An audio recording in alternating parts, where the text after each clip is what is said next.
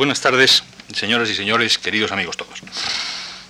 Abrimos hoy un nuevo ciclo de conferencias en la Fundación Juan Marc dentro de nuestras habituales series de cursos universitarios, a cargo en esta ocasión del profesor don Francisco Tomás y Valiente, que va a disertar sobre la historia constitucional española entre 1812 y 1978.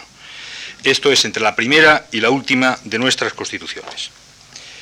En cuatro apretadas lecciones, el profesor Tomás y Valiente va a hacer un repaso histórico de algunas de las instituciones capitales del sistema político español, empezando por la propia institución monárquica y concluyendo por el sistema de vertebración territorial del Estado. Creemos que estas cuatro lecciones que hoy comienzan, que tendrán lugar los martes y jueves de esta semana y de la próxima, van a tener relevante interés para quienes asistan a ellas, tanto por su propio contenido como por la personalidad eminente del profesor Francisco Tomás. En efecto, concurre en don Francisco Tomás y Valiente una doble condición, la de historiador del derecho y la de constitucionalista, lo que le convierte en una de las voces más autorizadas para efectuar el examen que se propone hacer ante nosotros en este ciclo de conferencias.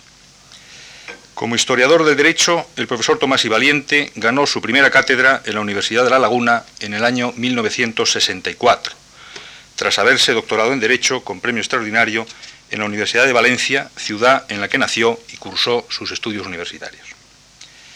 Después de La Laguna fue catedrático de Historia del Derecho en la Universidad de Salamanca durante 16 años, para pasar en 1980 a serlo en la Autónoma de Madrid, donde sigue manteniendo su cátedra. Premio Nacional de Historia en 1981 y académico de la Real Academia de la Historia el profesor Tomás y Valiente tiene en su activo como historiador del derecho un acervo de publicaciones verdaderamente extraordinario. Son libros suyos los siguientes. Los válidos de la monarquía española del siglo XVII. El derecho penal de la monarquía absoluta. El marco político de la desamortización en España. La venta de oficios en Indias.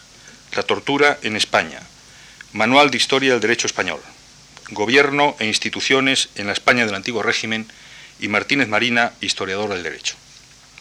Junto a estos libros, una larga lista de artículos en revistas especializadas, de ponencias en congresos nacionales e internacionales, de tesis doctorales por él dirigidas, de conferencias y traducciones, vienen a completar hasta el momento el currículum académico de don Francisco Tomás y Valiente como uno de los más relevantes historiadores del derecho español. Además, su faceta de constitucionalista viene jalonada por su nombramiento como magistrado del Tribunal Constitucional en el año 1980 y por su elección como presidente del mismo en 1986, cargo que ejerció hasta el pasado año en que venció su mandato legal. Muchas sentencias, estudios, intervenciones públicas, conferencias y declaraciones del profesor Tomás y Valiente han servido para poner de manifiesto ante los ius publicistas y ante la opinión pública en general la ponderación el buen sentido, la vocación de servicio al Estado y la dignidad intelectual y personal del profesor Tomás y Valiente. Dos libros más han venido a subrayar su trabajo como constitucionalista. El reparto competencial en la jurisprudencia del Tribunal Constitucional y Códigos y Constituciones. Además, desde 1981, nuestro conferenciante dirige la colección Clásicos del Constitucionalismo Español, en la que se han publicado ya 17 tomos bajo los auspicios del Centro de Estudios Constitucionales. Por todas estas razones, creo que constituye para nosotros un verdadero privilegio escuchar estos días al profesor Tomás y Valiente sus reflexiones sobre la historia constitucional española. Para la Fundación Juan Marc, con la que nuestro conferenciante de hoy ha tenido y tiene otras colaboraciones, principalmente en nuestra revista crítica de libros Saber Leer, constituye un verdadero placer que el profesor Tomás y Valiente haya aceptado nuestra invitación para dar este ciclo de conferencias. Hace ya muchos años, antes de 1978, otro destacado universitario, que con posterioridad sería también presidente del Tribunal Constitucional, don Manuel García Pelayo, ocupó también esta tribuna para hablar al público de entonces de Constitución, derechos fundamentales, régimen de libertades y reglas del juego democrático. Hoy lo hace otra gran figura de nuestra cátedra y de nuestra vida pública, como es el profesor Tomás y Valiente. Agradeciéndole de nuevo su presencia en esta tribuna, le dejo ya en el uso de la palabra. Muchas gracias. Muchas gracias por mi parte. Debo expresar a mi querido amigo don José Luis Juste y a todos ustedes por lo que significa la presencia en este acto.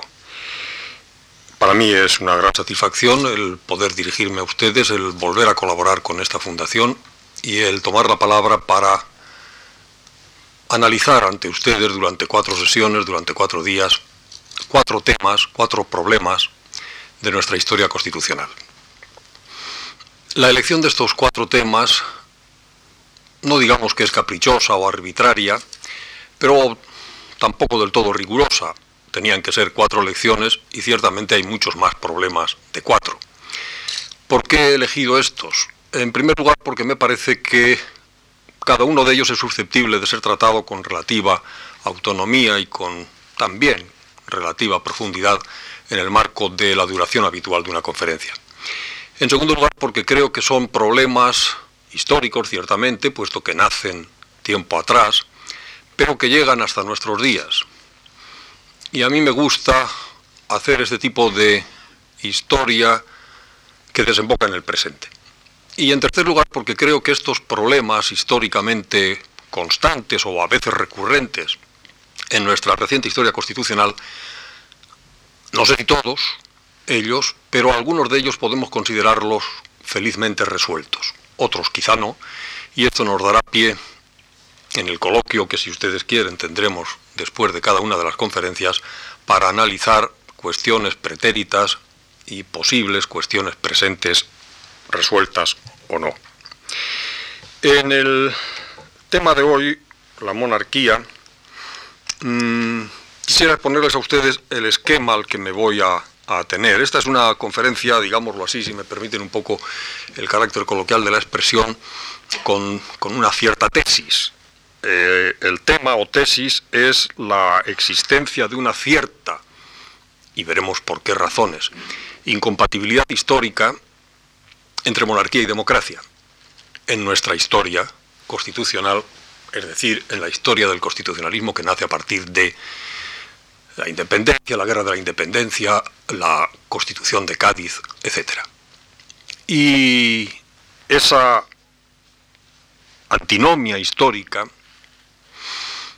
se puede estudiar sobre la base de no realizar un examen muy minucioso de todo el trayecto histórico desde las Cortes de Cádiz hasta ahora, lo cual sería imposible salvo que se adoptara un nivel de frivolidad excesivo, sino más bien eligiendo cuatro momentos, eligiendo momentos que podremos caracterizar como otros tantos intentos de lograr esa simbiosis entre monarquía y democracia Momentos, el último de los cuales será el presente y por consiguiente eh, mi exposición se cerrará con un análisis, supongo que más bien breve porque me temo que el tiempo se nos eche encima, de la actual regulación de la monarquía en la Constitución española. Los cuatro momentos que analizaré sucesivamente será el de Cádiz, es decir, Constitución de 1812, pero arrancando un poco de antes, es decir, arrancando exactamente desde 1808 el segundo momento será el de las constituciones doctrinarias, las constituciones del liberalismo doctrinario, del moderantismo, como se quiera llamar, es decir, las constituciones del 37, del 45 y del 76. Analizaré también eh, en otro momento el intento de cuajar una monarquía democrática en la Constitución de 1869, es decir, en pleno sexenio democrático, pleno sexenio revolucionario. Y finalmente analizaré la Constitución actual. Vayamos pues con la mente a Cádiz.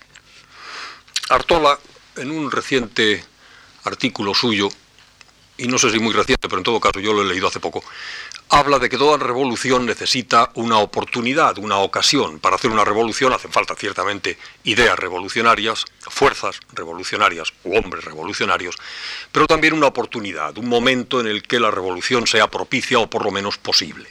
Esa oportunidad en España la proporciona la invasión francesa, por decirlo en términos coloquiales, aunque en realidad algunas cosas anteriores venían ya gestando esa inconformidad con la monarquía absoluta y ese trasfondo revolucionario. Naturalmente hay que aludir, simplemente aludir, a esa situación triangular entre Carlos IV, María Luisa, Godoy, causa importante de descrédito de la monarquía. Segundo paso de descrédito de la monarquía, los llamados episodios del Escorial, con las acusaciones por, parte de Carlos IV contra el príncipe Fernando de ser o de intentar ser usurpador de la corona. Después viene el llamado motín de Aranjuez, que desacredita y acaba rompiendo el poder triangular antes mencionado.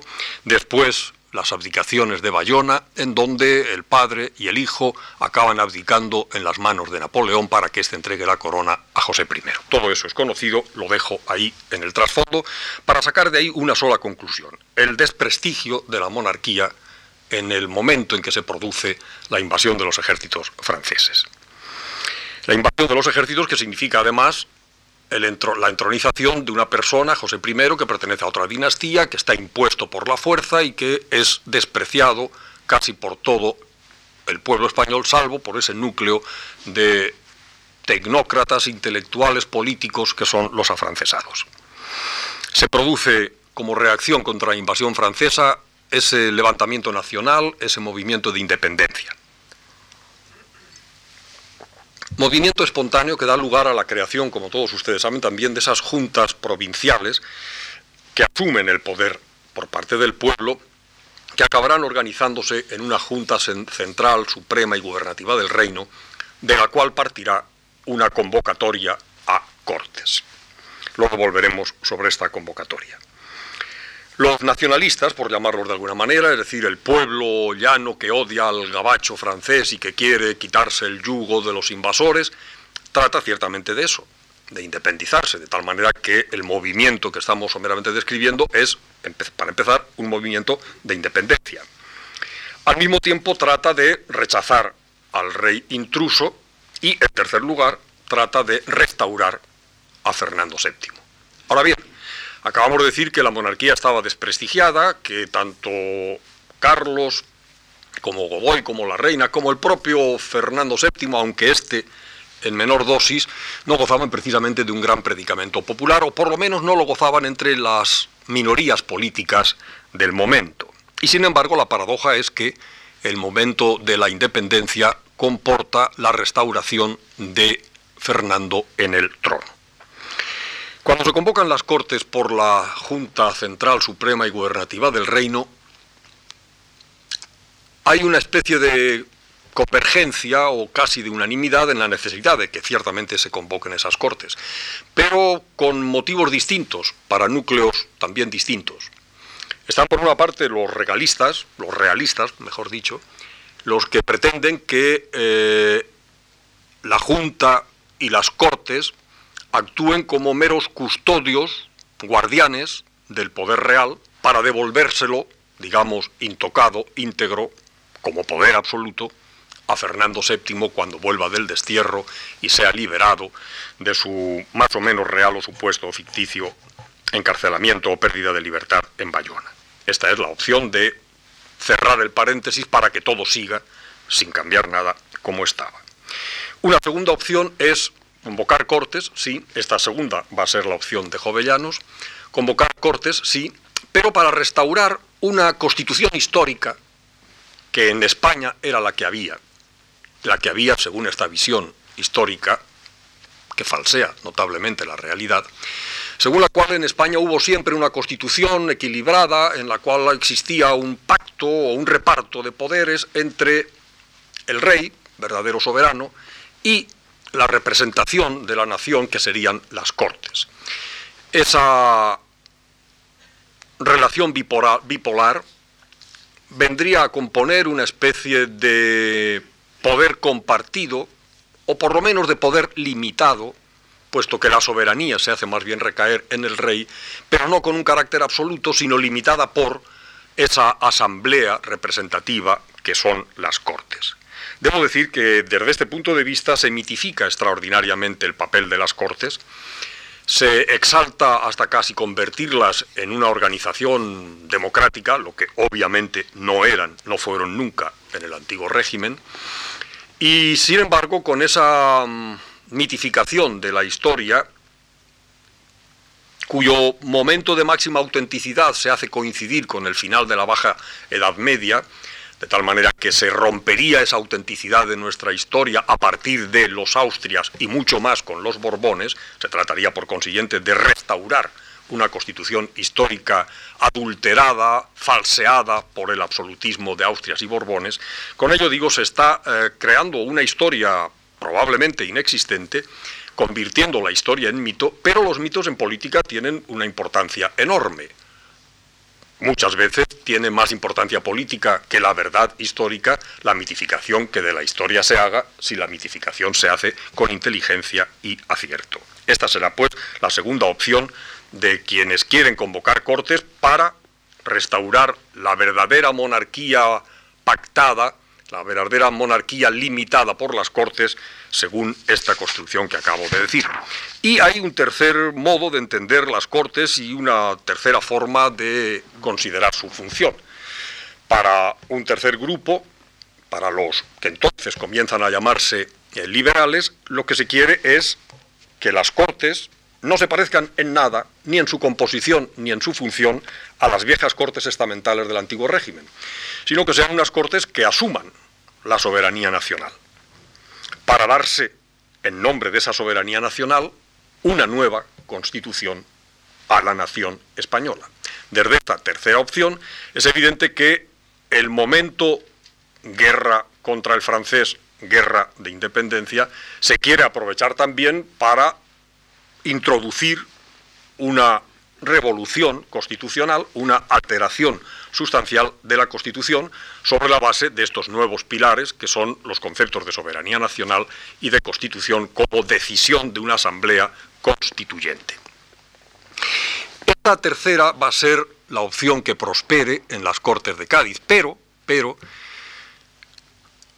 mm, digamos con serias limitaciones porque en ningún momento se puede perder de vista que existen esos otros dos grupos políticos, quienes, y en este lugar hay que situar destacadamente a la Iglesia, a la jerarquía eclesiástica, quienes quieren restaurar el absolutismo en manos de Fernando, quienes quieren mitigar el absolutismo con una constitución más o menos pactada, y la existencia, digo, de estas fuerzas obliga a disminuir rigores principiales, es decir, pureza en los principios, obliga a transigir, obliga a pactar.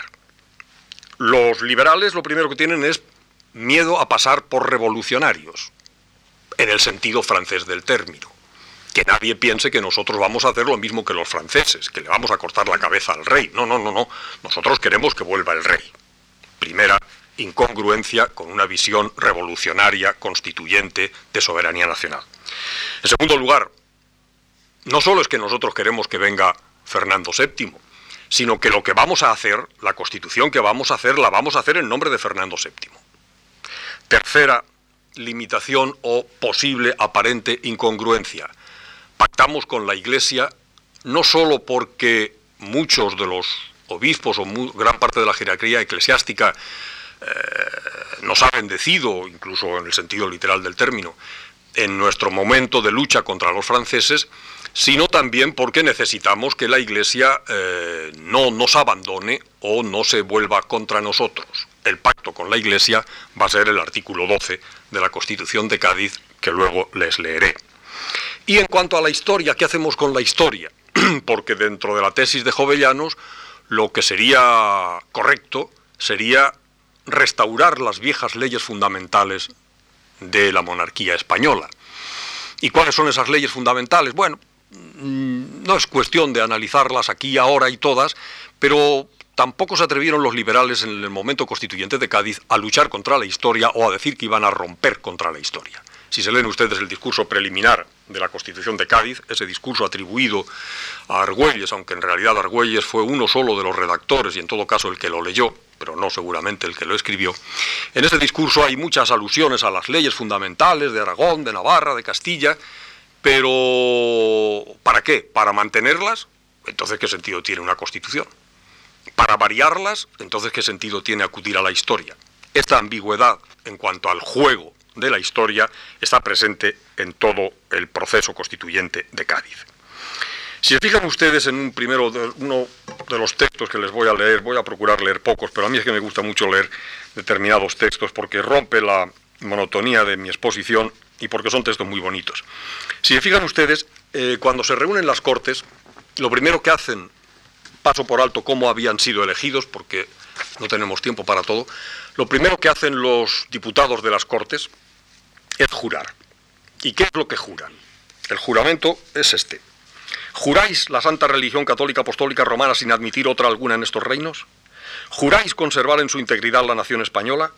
¿Juráis conservar a nuestro amado soberano el señor don Fernando VII, todos sus dominios, tal, tal, tal? ¿Juráis desempeñar fiel y lealmente el encargo que la nación ha puesto a vuestro cuidado, guardando las leyes de España, sin perjuicio de alterar, moderar y variar aquellas que exigiese el bien de la nación?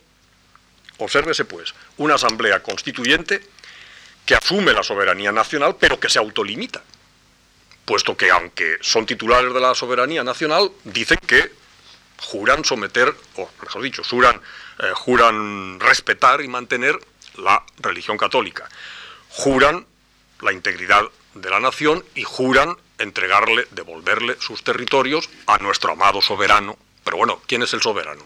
¿El rey o la nación? ¿No habíamos dicho soberanía nacional? Y eh, hablan de la historia jurando guardar las leyes, pero sin perjuicio de variarlas. Entonces, ¿en qué quedamos? Torpeza, en modo alguno. Debilidad, puede que sí. Ambigüedad, seguro. Pero ambigüedad calculada. La ambigüedad en política es probablemente el lenguaje eh, que hay que adoptar cuando no se puede adoptar el lenguaje unilateral de quien tiene la fuerza suficiente para actuar sin contar con los demás. En función de esto, el primero de los decretos de las Cortes de Cádiz, el famoso decreto de 24 de septiembre de 1810, que es muy bonito, pero les voy a leer del solo dos párrafos. El primero de ellos dice, esto es, este es el primer decreto que después de jurar lo que acabamos de decir, hacen las Cortes de Cádiz. Los diputados que componen este Congreso y que representan la nación española, he ahí unas Cortes que no tienen nada que ver con las Cortes estamentales del antiguo régimen, se declaran legítimamente constituidos en Cortes generales y extraordinarias. En la terminología de Cádiz, la expresión Cortes generales y extraordinarias es lo que ahora llamaríamos en lenguaje constitucional moderno Cortes constituyentes. Se declaran constituidas en Cortes generales y extraordinarias y que reside en ellas, es decir, en las Cortes, la soberanía nacional.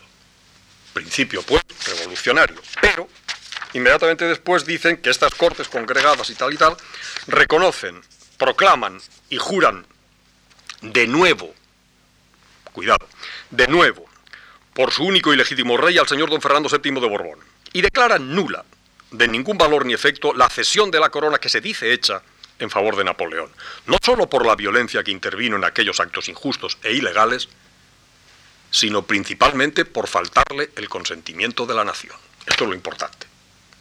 La abdicación no es nula porque haya sido arrancada por la violencia. Es nula porque se llevó a cabo sin el consentimiento de la nación. ¿De qué nación? De la nación soberana. ¿Y por qué se jura a Fernando VII como rey? Por las razones políticas que sean, pero se le, jura rey de nuevo, ex novo.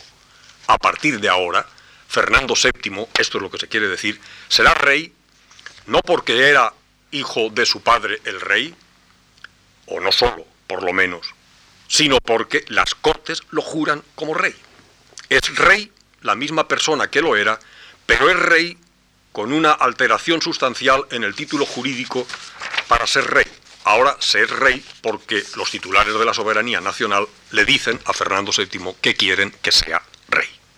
Esto es lo que se quiere decir con este decreto. En el proyecto constituyente nos vamos a encontrar con que la Constitución se va a elaborar en nombre de la soberanía nacional, con que se elabora con exclusión absoluta del rey, el rey no está ni siquiera en España, pero en nombre del rey, y con estos límites asumidos de respeto a la integridad nacional, de respeto a la religión católica, de respeto a la monarquía.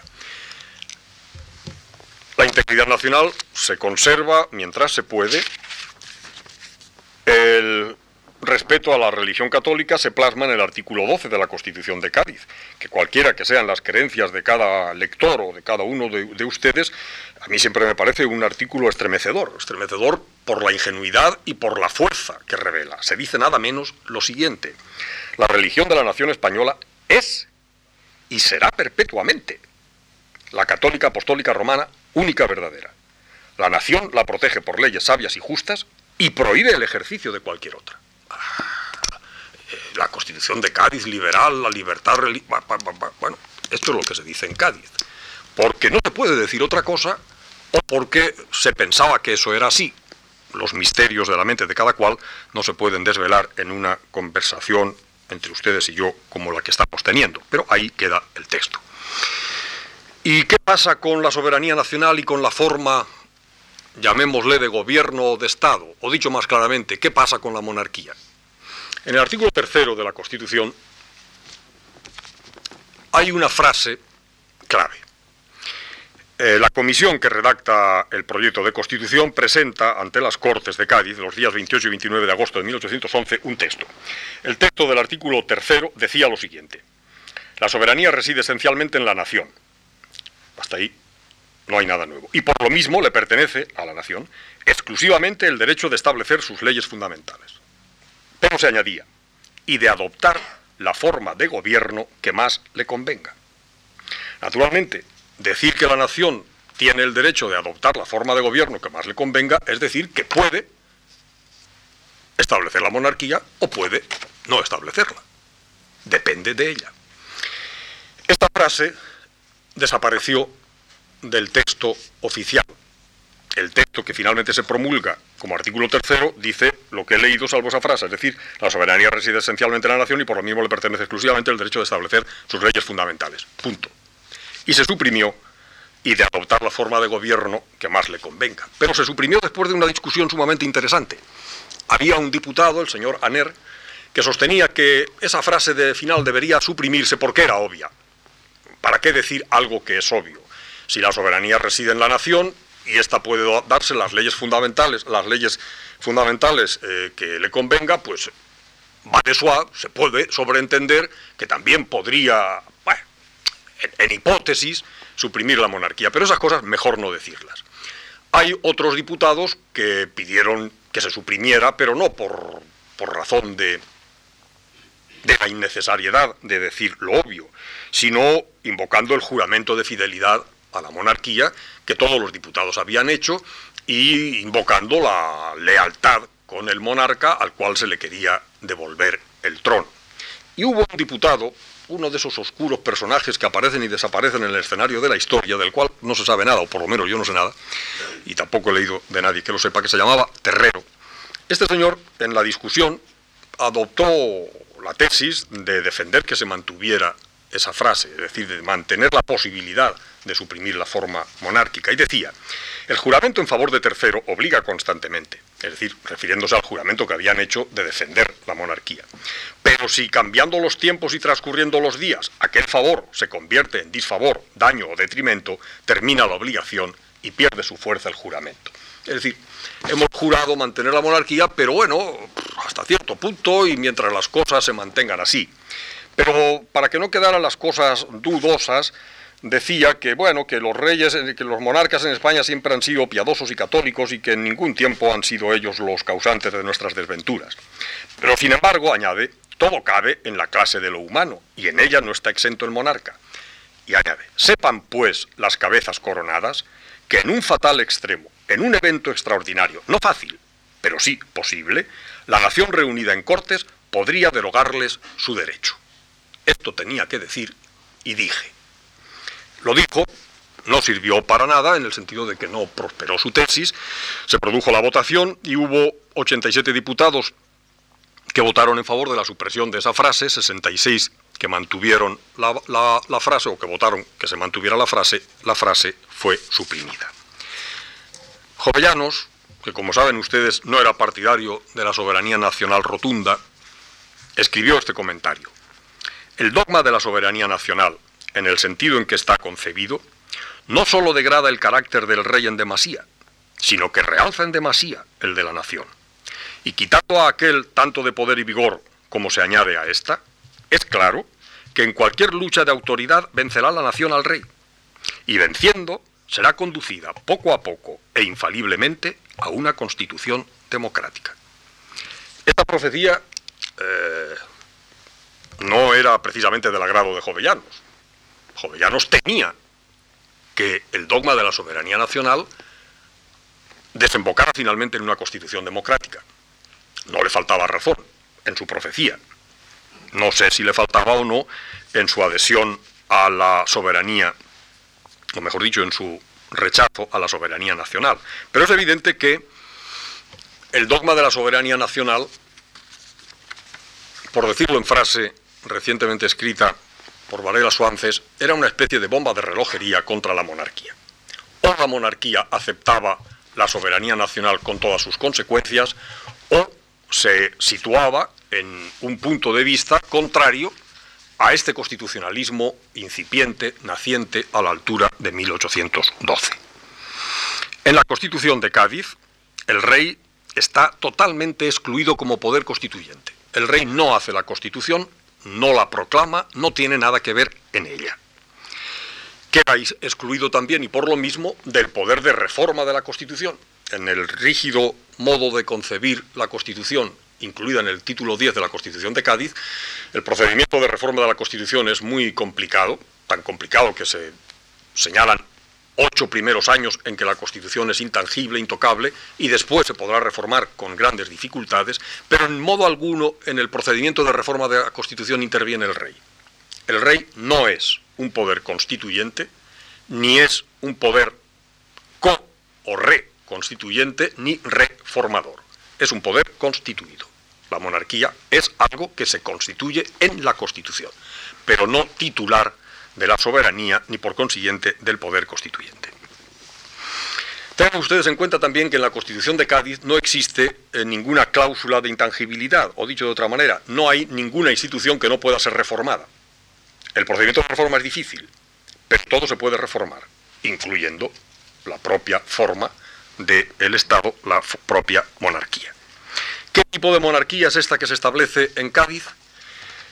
En el artículo 14 de la Constitución se responde muy claramente a esta pregunta que acabo de formular. El artículo 14 dice que el gobierno de la nación española es una monarquía moderada hereditaria. ¿Qué quería decir monarquía moderada? En la discusión de este mismo artículo, Muñoz, Muñoz Torrero dijo, en este capítulo de la Constitución se trata del gobierno y para determinar su forma, la del gobierno, se dice que es una monarquía moderada. ¿Y qué quiere decir esto?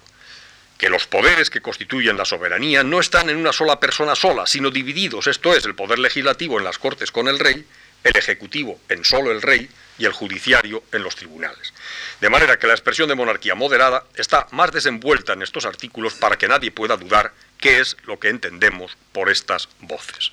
La verdad es que la explicación de Muñoz Torrero es más que clara, confusa, porque eh, la propia Constitución dice que la soberanía reside esencialmente en la nación. Y sin embargo, ahora no, se nos dice que los poderes que integran la soberanía están repartidos. Y ciertamente es así.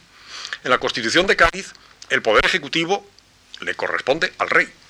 Es el rey el que nombra y depone libremente a los secretarios de despacho, es decir, a lo que ahora llamaríamos ministros, sin contar con nadie, para nada, y menos que con nadie, con las Cortes.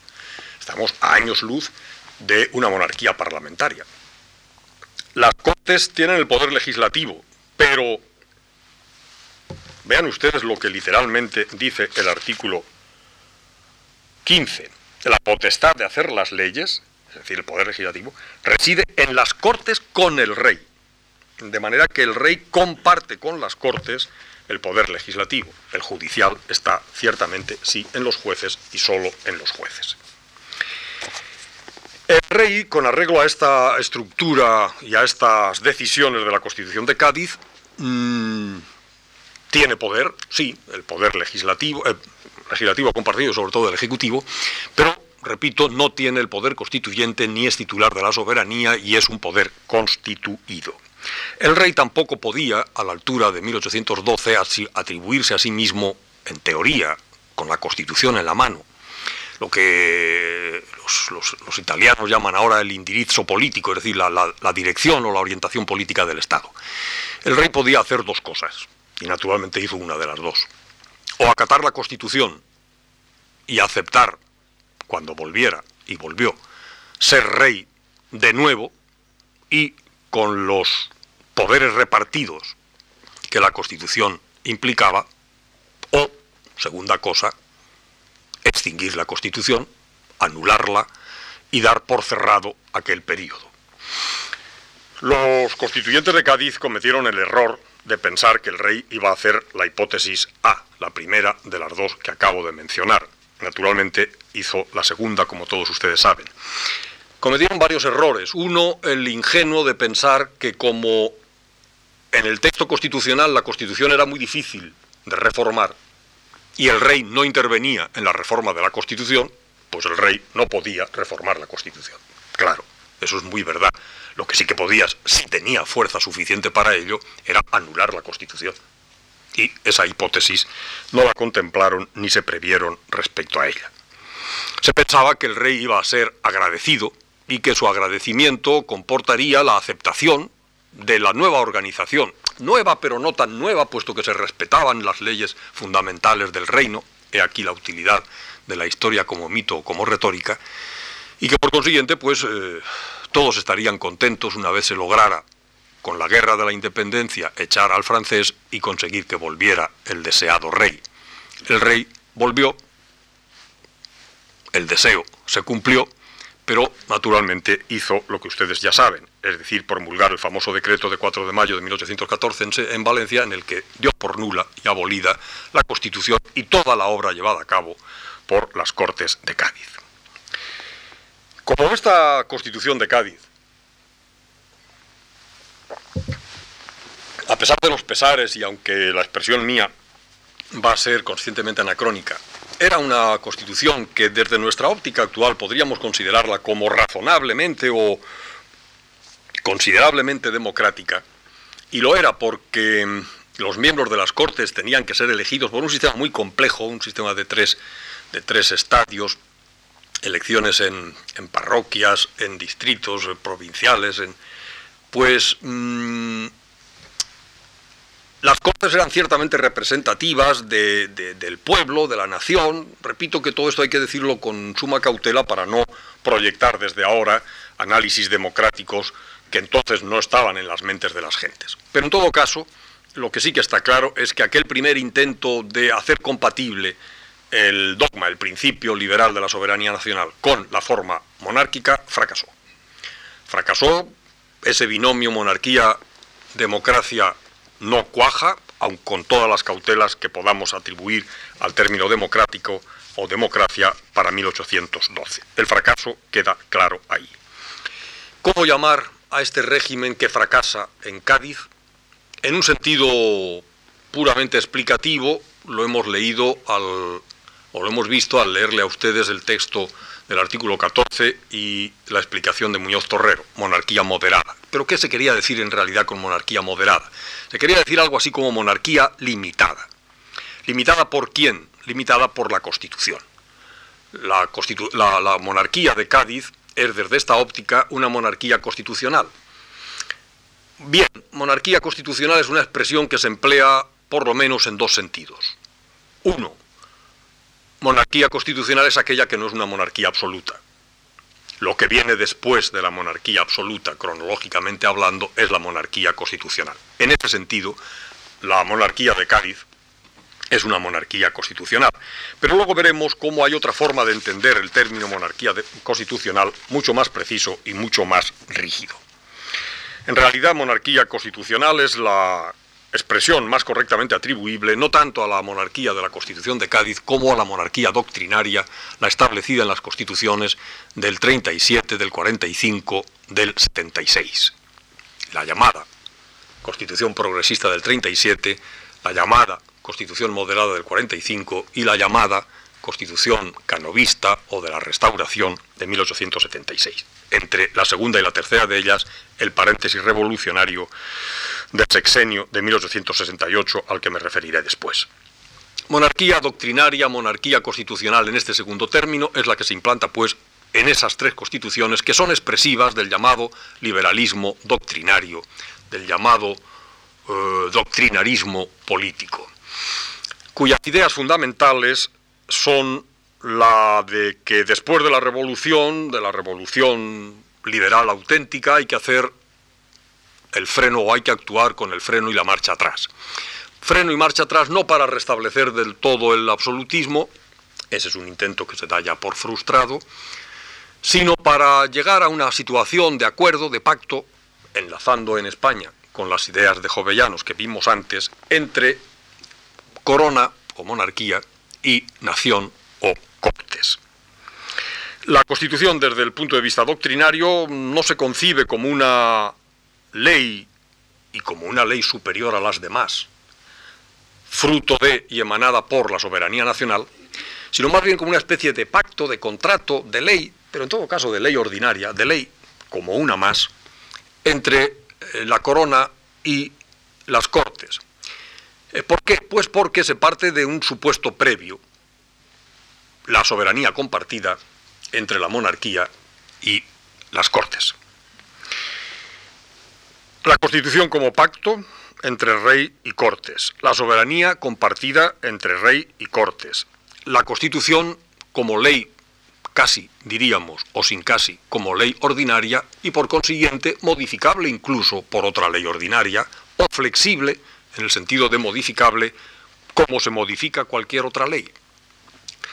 Pero además y todavía este concepto debilitado de la Constitución se acentúa más si se tiene en cuenta que en la organización de estas Cortes que estamos someramente caracterizando, se va a un régimen bicameral en donde el Senado está compuesto en gran parte por senadores vitalicios o por senadores reales designados por el rey, y sobre todo en donde el Congreso o Cámara Baja es elegida a través de un sistema de sufragio censitario, en modo alguno sufragio universal, sino sufragio o derecho de sufragio activo concedido solo a unas minorías, los mayores contribuyentes, las clases inteligentes, como decía Donoso Cortés, lo que venía a significar en la España de las décadas centrales del siglo algo así como que en las elecciones a diputados intervenía aproximadamente, como mucho, cuando ya se abre un poco la lista de los mayores contribuyentes, un 5, un 6% de eh, lo que podríamos llamar la población, activa o no activa. Es decir, eh, las Cortes carecen de todo tipo de representatividad, más, bueno, si no de todo tipo, tienen la representatividad que el sistema electoral les da. No vayamos tampoco a exagerar.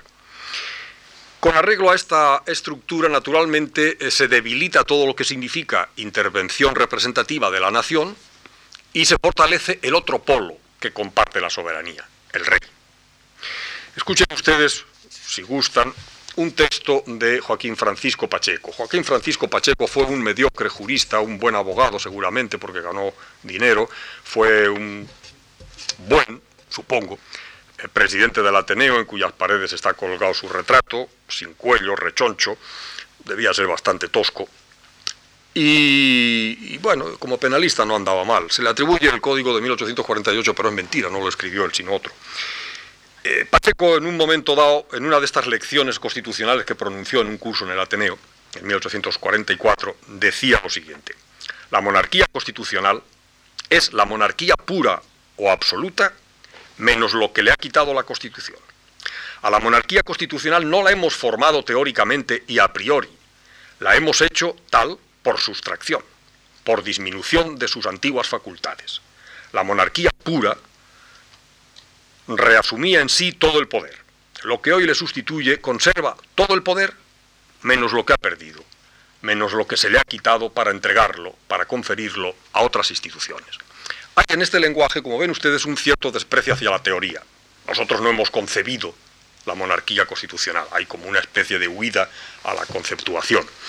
Y lo que hay es una cierta distancia entre la monarquía absoluta, que es la forma pura de la monarquía, se diría la auténtica, y la actual, la monarquía constitucional, la de la Constitución del 37, del 45, a la cual se le han sustraído ciertos poderes para atribuirlos a otras instituciones, a esas cortes compuestas, como acabamos de decir.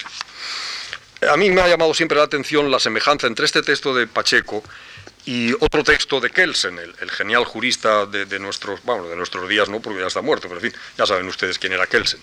Kelsen, demócrata cierto y positivista más que cierto, eh, conceptúa la monarquía constitucional diciendo lo siguiente. Como quiera que la monarquía constitucional salió de o procede de la monarquía absoluta, su doctrina estuvo guiada ante todo por el deseo de hacer parecer la disminución de poder que el monarca en otro tiempo absoluto había padecido como lo más pequeña e insignificante posible, o incluso de disimular completamente esa pérdida de poder. Es decir, la monarquía constitucional es lo más parecido posible a la monarquía absoluta, aun cuando con algunas concesiones o cesiones de poder. Pido perdón al espíritu de Kelsen por haberlo mezclado con Pacheco, porque nunca hubiera deseado más Pacheco, pero en fin, las cosas son así y a veces las coincidencias se producen de esta manera. Si damos un poco un salto, porque ya ven ustedes que no estamos rigurosamente haciendo una descripción diacrónica, sino describiendo modelos, dentro de este mismo modelo de monarquía constitucional hay desde luego que señalar o que incluir la monarquía de Cánovas, la monarquía de la Constitución de 1876. Cánovas es, con todo y con eso, a pesar de su mediocridad como teórico, el mejor teórico del doctrinarismo español. Y la idea de, de Cánovas es que existe una constitución histórica en la historia de España. Una constitución histórica cuyos dos pilares son Cortes y Rey. Siempre ha habido cortes, siempre ha habido rey. Lo cual no es cierto, pero en fin, casi siempre. Porque Cánova siempre podía decir, cuando no lo hubo es porque eh, vino el absolutismo y yo no trato de restaurar el absolutismo. Luego siempre hubo una constitución histórica. Y esa constitución histórica es eh, lo que hay que respetar, porque de ella, de esa legitimidad histórica, emana la legitimidad actual de la monarquía y de la constitución y de todo. La historia manda. La historia es fuente de legitimidad, porque en la historia siempre ha habido cortes y monarca, debe seguir habiendo en la actual constitución cortes y monarca. Porque la constitución escrita, la que estamos haciendo ahora en 1876, diría Cánovas, o la que eh, le gustaba a él y con la que compartía sus preferencias a partir de la constitución del 45, no debe ser más que una ley que respete y refleje la fidelidad a esa constitución histórica. Por tanto, la historia manda o es fuente de legitimidad y la soberanía nacional, ¿qué es? Pues la soberanía nacional no es más que eso, la situación histórica de poder compartido entre el rey y las cortes. Naturalmente, eh, en esa dualidad de polos hay uno principal y otro accesorio. El principal es el rey. Las cortes es el que limita o es el que eh, comparte el poder. La monarquía no es discutible. No es algo que las Cortes puedan decidir, respetar o cambiar. Porque la monarquía es cotitular de la soberanía y por tanto es poder constituyente. Y poder constituyente que puede a su vez también reformar la Constitución, porque no es un puro poder derivado de la Constitución escrita, no es un puro poder constituido. De modo que la legitimidad histórica prima y excluye, al menos en este punto, la legitimidad democrática. Y la constitución interna o histórica prima sobre la escrita, que siendo una simple ley, debe ser trasunto de aquella. Por todo lo cual, la monarquía tiene raíz y legitimidad histórica, pero carece de raíz y legitimidad democrática. Razón por la cual, añado yo por mi cuenta, cuando las fuerzas democráticas de la nación se hagan con el poder democráticamente prescindirán de la monarquía. Si la monarquía se legitima al margen de la democracia, cuando las fuerzas democráticas accedan al poder, prescindirán, o por lo menos tratarán de prescindir de la monarquía. Y eso es justamente lo que sucede en el sexenio revolucionario desde el 68 hasta el 74. Intento, como saben también ustedes, fracasó. Pero en todo caso, intento serio. Como saben ustedes, en septiembre del 68, Isabel II coge el tren y se marcha a París, y entonces le producen una serie de acontecimientos confusos, proclamas, manifiestos. Se plantea el problema de la alternativa democracia-república o democracia-monarquía. Vean ustedes lo que en esos mismos meses de septiembre del 68, en el principal de los documentos histórico-político, perdón, políticos del momento, el manifiesto del Gobierno Provisional Revolucionario del 25 de octubre del 68, se dice a este respecto. Es el texto un poco largo, pero muy expresivo. Verdad es, dicen los firmantes de este manifiesto, que como saben ustedes, pues son nada menos que Serrano, Prim, Topete, etcétera, etcétera. Verdad es que se han levantado voces elocuentes y autorizadas en defensa del régimen republicano, apoyándose en la diversidad de orígenes y caracteres de la nacionalidad española. Ojo con esto. Con esto se está apuntando a que si la república viene será una república eh, quizá federal, algo que se esgrime como digno de suscitar más miedo que adhesiones. Pero por mucha importancia que relativamente se conceda a estas opiniones, no tienen tanta como la general reserva con que han sido acogidas por las juntas. Además, este texto es precioso, además compréndese bien que un pueblo joven, perdido en medio de selvas vírgenes y limitado solamente por vastas soledades inexploradas y tribus errantes, se constituya con entera independencia, libre de todo compromiso interior y de todo vínculo internacional. Naturalmente ese pueblo es Estados Unidos y se comprende que los Estados Unidos, que están por ahí entre selvas y tribus errantes, pues se, se constituyan en forma republicana. Mas no es probable que acontezca lo mismo con pueblos que cuentan larga vida, que tienen antecedentes orgánicos indestructibles, que forman parte de una comunidad de naciones y que no pueden de repente, por medio de una transición brusca y violenta, torcer el impulso secular al cual obedecen en su marcha. El mal éxito que han tenido tentativas de esta naturaleza en otros países de Europa que nos han precedido en las vías revolucionarias debe excitar hondamente la meditación pública antes de lanzarse por caminos desconocidos y oscuros. El camino de la República era un camino desconocido y oscuro. Pero de cualquier modo, el gobierno provisional, si se equivocara en sus cálculos y la decisión del pueblo español no fuese propicia al planteamiento de la forma monárquica, respetaría el voto de la soberanía de la, nación debidamente consultada. Ambigüedad temores, temores que se suscitan, ejemplos nefandos, ese pueblo de selvas vírgenes y de tribus errantes, pero nosotros no, nosotros somos antiguos, de manera que los mismos revolucionarios de 1868 están exaltando el papel de la historia y están exaltando la monarquía el mismo día, el mismo día en que están deponiendo a Isabel II. Un juego de, de preciosas contradicciones, pero la historia, por supuesto, y afortunadamente no es nunca un teorema, ni el de Pitágoras ni ningún otro, sino realidad social, y en la realidad social no solo es que caben las contradicciones, sino que la realidad social es constitutivamente conflictiva, contradictoria. De modo que desde este punto de vista los revolucionarios del 68 se dividirán pronto entre sí, entre quienes en virtud del sufragio universal implantado por la Revolución del 68, pidan que todos los poderes políticos puedan ser elegidos y, por consiguiente, que la organización del Estado termine en la punta de la pirámide con la República, Pi Margall decía, la soberanía del pueblo es incompatible con un poder irresponsable, inviolable y hereditario. Soberanía más sufragio universal igual a república, en la que todos los poderes son electivos. Esta es una opción.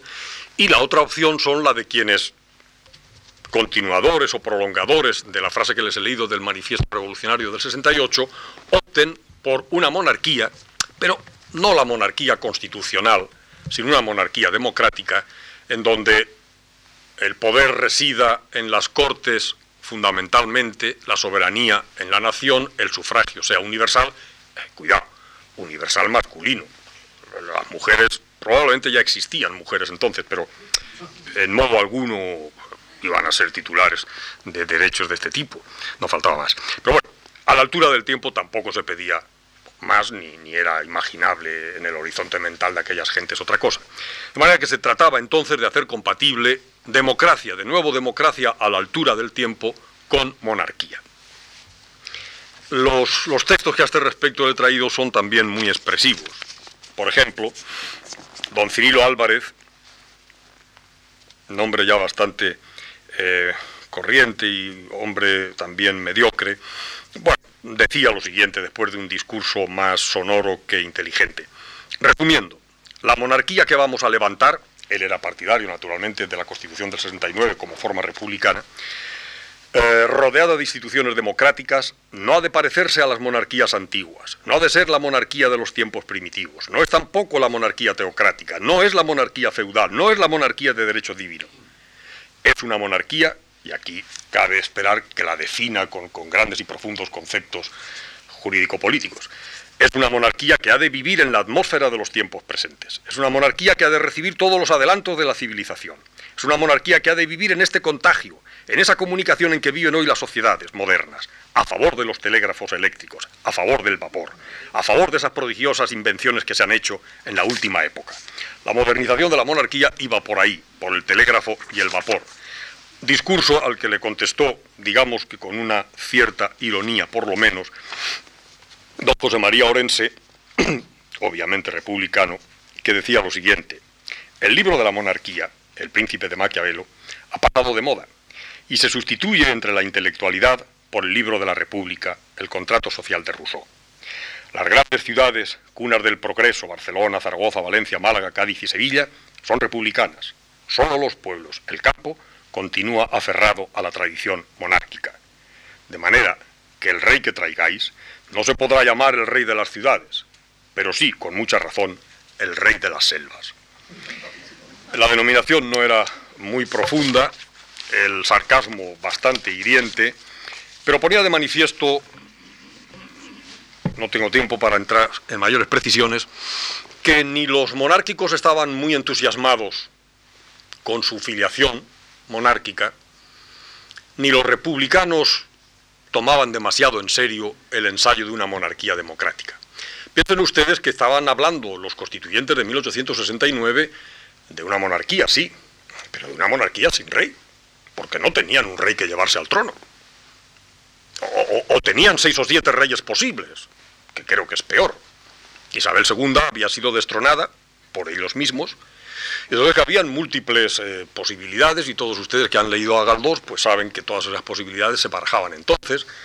Una de ellas era pues el príncipe de Asturias, el, el hijo Alfonso, otra de ellas podían ser girar hacia la dinastía borbónica pero carlista, otra posibilidad era la de buscar por ahí, haciendo oposiciones o con un concurso oposición o algo parecido, algún rey de una dinastía que no estuviese demasiado gastada, Finalmente se optó por esta tercera posibilidad y se le ofreció el trono a Amadeo. Ya saben ustedes que Amadeo volvió con la tragedia de que entre tanto fue asesinado el general Prim, probablemente el político que más posibilidades tenía de sacar adelante el empeño, el, invento. Amadeo de Saboya llega aquí, hace lo que puede, no entiende nada y al año y pico se, va, se marcha, abdica, se va y la monarquía de la Constitución del 69 fracasa. Entonces empieza la alternativa. Si monarquía democrática no, república. ¿Pero qué república? Los republicanos se encuentran en una situación en la que ni entre sí están de acuerdo respecto a qué república, ni tienen tampoco, a pesar de que las ciudades, como decía el José María Orense, eran republicanas, ni tienen tampoco fuerza suficiente como para hacerse establemente con el poder. Viene el ensayo de la República Unitaria, viene después el de la República Federal, todo dura unos meses, se acerca más al, caos que al bienestar y el ensayo fracasa. Fracasa estrepitosamente y el círculo se cierra. Monarquía constitucional, es decir, doctrinaria, de la Constitución del 45, fracaso de Isabel II, intento de monarquía democrática fracasada, intento de república unitaria fracasada, intento de república federal fracasada, vuelta a, el círculo se cierra, a la monarquía doctrinaria, a la monarquía de Cánovas. La monarquía canovista que se implanta en la Constitución del 76 como consecuencia del fracaso de la posible cohabitación o compatibilidad entre monarquía y democracia. La Constitución del 76, y llevo hablando, no, llevo una, una hora escasa, ¿no? acabo, acabo pronto. Voy a acabar pronto con la del 76 y luego unos minutos más a la actual. La Constitución del 76 se elabora de una manera muy curiosa, muy divertida, iba a decir, pero en fin, por lo menos muy curiosa. Eh, Cánovas, que pasa por ser el autor de la Constitución del 76 y que yo al menos estoy convencido de que no escribió más que un artículo, que fue el 11, muy importante por cierto, el, de la unidad religiosa, mm, se hace con el poder después del, golpe de Estado o del pronunciamiento, como se quiera llamar, de Sagunto, y para elaborar una constitución nombra una asamblea de notables y dentro de ella una asamblea, perdón, una comisión más reducida, diríamos una comisión de más que notables, de sobresalientes o como se quieran llamar, nueve personas, una de las cuales, don Manuel Alonso Martínez, que pasa por ser, sin serlo, el redactor del Código Civil, es el verdadero redactor de la Constitución de 1876. Don Manuel Alonso Martínez elabora la Constitución, por supuesto, de acuerdo con Cánovas, sobre esa idea, en el punto que ahora nos interesa, de la restauración no sólo de la dinastía borbónica, sino del doctrinarismo, del liberalismo doctrinario, del liberalismo censitario, del liberalismo bicameral, del Senado con intervención regia, del poder ejecutivo para el rey, de compartir el legislativo y de compartir la soberanía. La soberanía nacional en virtud de aquella vieja idea de la constitución histórica, fuente de legitimidades, a la cual la constitución actual escrita que estamos escribiendo debe ser reflejo leal y obediente. Hay una sesión muy bonita eh, en las Cortes. Ah, bueno, eh, se elabora el proyecto de constitución por este procedimiento extra eh, parlamentario. Fuera de las Cortes se elabora un proyecto de constitución avalado por Cánovas, que es el que tiene el poder real, elaborado por esa comisión, presidida por, si no presidida, por lo menos en la que el hombre fuerte diríamos era Alonso Martínez, y luego Cánovas hace una jugada muy, muy, muy inteligente, que es convocar cortes, cortes con arreglo a la legalidad de la Constitución del 69, es decir, con, sufragio universal para que tuviera una mayor representatividad, y ante esas cortes se presenta el proyecto de Constitución. Don Emilio Castelar dice, bueno, ¿qué nos traen ustedes aquí? Nos traen una Constitución que en el fondo es una carta otorgada. Usted ha restablecido, si no usted, el general Martínez Campo, de acuerdo o no con usted, porque parece más bien que no estaban de acuerdo Martínez Campo y Cánovas en el hecho del golpe militar, pero en fin, usted ha restablecido, ha restaurado al monarca, usted ha hecho un proyecto de constitución, obviamente de acuerdo con el monarca, y ahora trae usted la constitución a estas cortes para que le digamos a usted que sí. Esto es una carta otorgada, aquí no podemos discutir, por ejemplo, no podemos discutir si monarquía sí o monarquía no. Y entonces, dice Castelar, Obviamente aquí no hay soberanía nacional, no hay nada que se le parezca, esto es una carta otorgada. Y a Castelar le contesta don Manuel Alonso Martínez diciendo lo siguiente. No, señor Castelar, su señoría no es la nación. El Congreso de los Diputados no es la nación. El Congreso de los Diputados representa en este momento histórico, juntamente con el Senado y el Rey, a la nación. El Congreso, más el Senado, más el Rey, representan a la nación. Por tanto, soberanía nacional, sí, soberanía nacional, sí, ¿por qué no? Pero soberanía nacional con esos titulares. La nación elegida de esa manera y el rey que forma parte histórica de la nación y que es cotitular histórico de la nación. Y glosando este texto o este discurso de, de, Castelar, inmediatamente después, perdón, de Alonso Martínez en respuesta a Castelar, inmediatamente después de hablar, Alonso Martínez interviene Cánovas. No del todo de acuerdo con Alonso Martínez. Me temo que para Cánovas Alonso Martínez era peligrosamente filodemócrata. Cánovas dice en su intervención, el propósito del gobierno al traer a debate este proyecto de ley, noten ustedes la terminología, ese proyecto de ley al que se refiere no es el proyecto de ley de ferrocarriles o de no sé qué, es el proyecto de constitución. Pero la constitución para Cánovas es simplemente un proyecto de ley, porque la constitución no es más que una ley como otra cualquiera que puede ser reformada, modificada y que está al mismo nivel que cualquier otra. El proyecto del gobierno al traer a debate este proyecto de ley no ha sido nunca, ni ser podía, conceder ni reconocer el derecho de discutir el principio de la monarquía ni el de la legitimidad del rey. ¿Qué se han creído ustedes? Vamos a discutir aquí si monarquía sí o monarquía no. La verdadera legitimidad nos viene impuesta a nosotros. La verdadera legitimidad es la de la historia, monarquía más cortes, y eso es el conjunto de eso es el, poder constituyente y no hay que discutir más, por consiguiente, la monarquía no es algo que pueda ser discutida, sometida a votación, a elección, sino algo que hay que aceptar. Naturalmente esta monarquía del 76 es la que va a estar en vigor, no solo en vigor la constitución del 76, sino el modelo de monarquía, pues desde 1876 hasta el 14 de abril de 1931.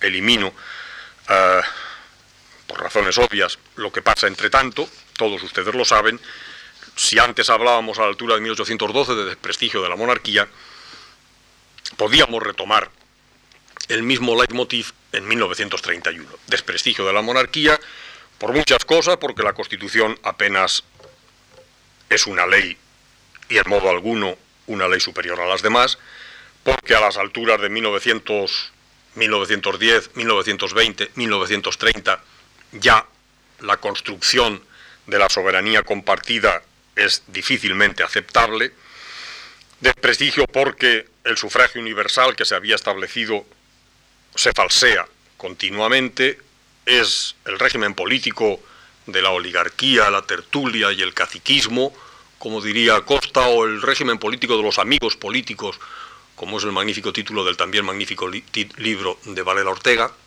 Es decir, es un régimen desprestigiado, desprestigio que no solo arrastra a la monarquía, sino que casi diríamos está encabezado por la propia monarquía, porque el monarca no solo se limita a tener los poderes que constitucionalmente tiene, que son muchos, sino a ejercerlos incluso más allá de lo que la Constitución le permite. Ahora sí, el monarca trata de dirigir políticamente al Estado, de asumir el indirizzo político del Estado y naturalmente, pues a veces puede que acierta, pero cuando fracasa o se equivoca, se desprestigia y su desprestigio no es solo personal, sino institucional. El ciclo se rompe y la caída de, Fernando, eh, perdón, de, Alfonso XII el 14 de abril Alfonso XIII, perdón, de Alfonso XIII el 14 de abril no significa solo la caída de un rey, sino el fracaso de una monarquía totalmente desvinculada de unas corrientes democráticas que ya no eran incipientes como sucedía en 1812, que ya no eran algo, unas aspiraciones eh, compartidas solo por minorías, por las mentes más preclaras, los mayores contribuyentes, sino que ya y de un ya que procede por lo menos desde las últimas décadas del siglo XIX, exigían unas corrientes populares tener acceso al poder, tener representatividad, autenticidad en el sistema democrático, partidos políticos que entonces ya coexisten y muchos de los cuales no están de acuerdo con este sistema. Por consiguiente, el fracaso de Alfonso XIII es el fracaso de monarquía sin democracia. Todos ustedes saben lo que viene después. Lo que viene después es la república, es decir, democracia sin monarquía, pero también la república, por las razones que sean, o las sin razones, por los hechos que fueren, fracasa por errores propios, por traiciones ajenas, por violencias ejercidas contra ella, por todo ese mare magnum, esa eh, maraña enredada de, de aciertos, desaciertos, equivocaciones, violencias. El hecho es que fracasa. Y por consiguiente fracasa en España de nuevo el experimento de democracia sin monarquía. Después de la República viene la guerra civil, el levantamiento, la, sublevación de los militares, la rebelión y el largo y cálido eh, paréntesis del franquismo, en los cuales, pues naturalmente, pues no hay ni monarquía, ni república, ni democracia, sino otra cosa que tampoco es ahora el momento de definir. Y al acabar el franquismo, por la obvia razón de que se muere el general superlativo, pues entonces, ¿qué? Entonces, de nuevo, viene a plantearse el dilema de siempre. Monarquía sí o no. Pero en realidad en 1975 y sobre todo en 1978 el verdadero dilema ya no es monarquía o república, sino democracia o dictadura. Es evidente que la inmensa mayoría del pueblo español está a favor de la democracia y es evidente que la monarquía a la altura de 1975, 76, 77, 78 solo puede prosperar si se declara y actúa no solo como compatible con la, democracia, esto es, no solo como aceptando, como si de un mal se tratara, la democracia, sino actuando para que la democracia se lleve a cabo. La monarquía, en el intento, afortunadamente exitoso, si esta palabra es correcta, de nuestros días, mm, no acepta la democracia, sino que se coloca por lo menos a la misma altura de las fuerzas democráticas para encauzar la transición democrática. Hubiera sido un error en estos años de la transición, disociar los conceptos de democracia y monarquía. Hubiera sido un error, por ejemplo, eh, someter a referéndum aisladamente al pueblo español la pregunta de monarquía sí o monarquía no, a saber lo que entonces hubiera pasado, porque al pueblo español no le importaba tanto monarquía sí o monarquía no, sino democracia sí y estable. Y para hacer estable, duradera, la democracia era imprescindible, o por lo menos era importantísimo, no tener que discutir una vez más la forma. ¿La forma de qué? La forma de gobierno, la forma de Estado, luego diré qué. El hecho es que la monarquía adopta el papel histórico de ser cauce para la democracia, de declararse no solo compatible con, sino activamente partidaria de la democracia, y que no le basta con la, para algunos, suficiente legitimidad procedente de las Cortes en aquellas fechas en trance de extinción, sino que quiere ser refrendada democráticamente. El procedimiento era claro, hacer una constitución inequívocamente democrática con una forma de gobierno, de Estado, monárquica. Esta es la forma que se adopta, la solución, la fórmula que se adopta, y este es el acierto de los constituyentes de 1978. Crear una constitución inequívocamente democrática, votada por unas cortes de facto constituyentes, elegidas por sufragio universal, en donde una de las piezas de esa constitución democrática es la monarquía. Pero ¿qué es la monarquía en la constitución de 1978? El artículo 1.3 eh, lo dice. La forma política del Estado español es la monarquía parlamentaria. Yo confieso que eso de forma política del Estado español no lo he entendido nunca del todo. No sé muy bien qué es lo que se quiere decir con esa enrevesada forma. Entiendo mucho mejor unas frases del entonces ministro, creo que de Exteriores, ¿no?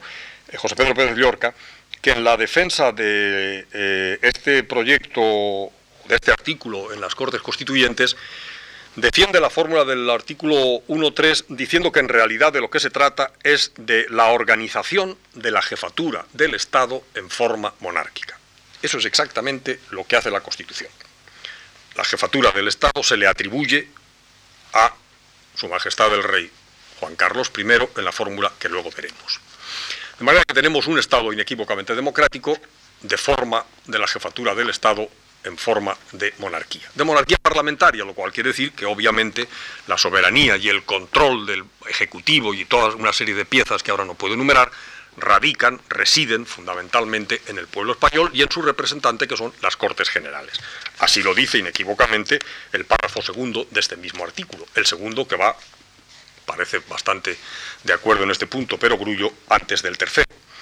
De modo que el artículo primero comienza diciendo que España se constituye en un Estado social y democrático de derecho que proponga como valores superiores al ordenamiento jurídico la libertad, la justicia, la igualdad y el pluralismo. Esto es el artículo primero.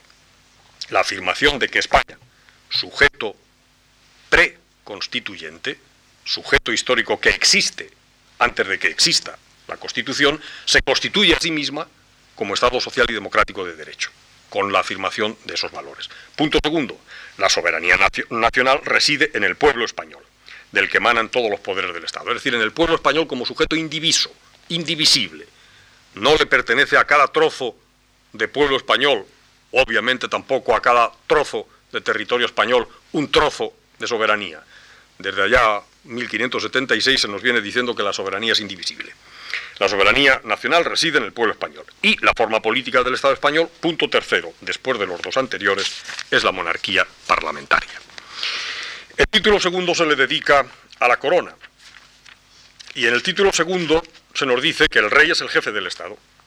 Así comienza el artículo 56 primero de este título. Enlaza con la idea del diputado Pérez Llorca al decir que la monarquía es la forma de organizar la jefatura del Estado. Aquí se nos dice lo que es el jefe del Estado, símbolo de su unidad y permanencia, arbitra y modera el funcionamiento regular de las instituciones, etcétera. Obviamente, la corona, como todos los poderes del Estado, puesto que todos emanan de la soberanía popular, es un poder constituido, en modo alguno constituyente. Por lo mismo, tampoco interviene para nada en el proyecto, en la reforma de la Constitución.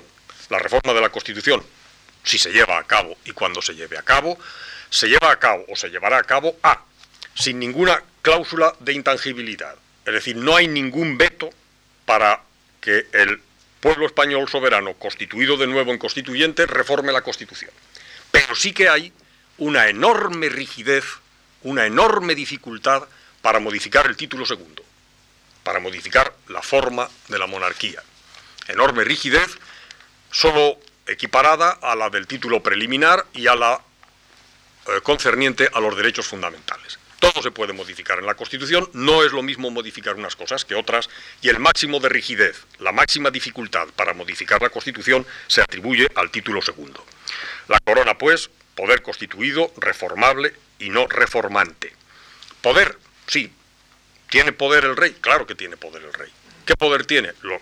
el que la Constitución o lo que la Constitución le da.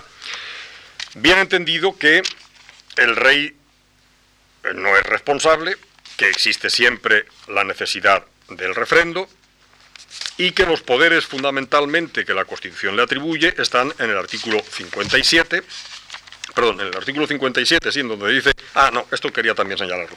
El artículo 57, uno donde se dice que la corona de España es hereditaria en los sucesores de su majestad don Juan Carlos I de Borbón, legítimo heredero de la dinastía histórica. ¿La historia para qué le sirve al constituyente de 1978? Como límite de su soberanía? No. La soberanía popular no tiene límite. Pero la historia se puede infravalorar o la, historia es también algo que por lo menos proporciona datos a tener en cuenta. Evidentemente sí. Si se fijan ustedes, no solo en relación con la corona, sino como veremos en la cuarta de las lecciones previstas, en relación con el estado de las autonomías, el estado de las autonomías es como es, fundamentalmente como consecuencia de tener en cuenta el constituyente de 1978 la historia de España, la historia política, la historia constitucional de España. Y también aquí se da una prueba de ello. ¿A quién se le considera como titular de la corona de España? A don Juan Carlos de Borbón en cuanto legítimo heredero de la dinastía histórica. Hay una dinastía histórica que podía quizá, si así lo hubiera querido el pueblo español soberano, rechazar, pero que el pueblo español soberano considera que hubiera sido una torpeza rechazar. Y se acepta esa dinastía histórica y se instaura la corona en la persona de don Juan Carlos I como legítimo heredero de esa dinastía. Los poderes del 57, del 62 son los que son.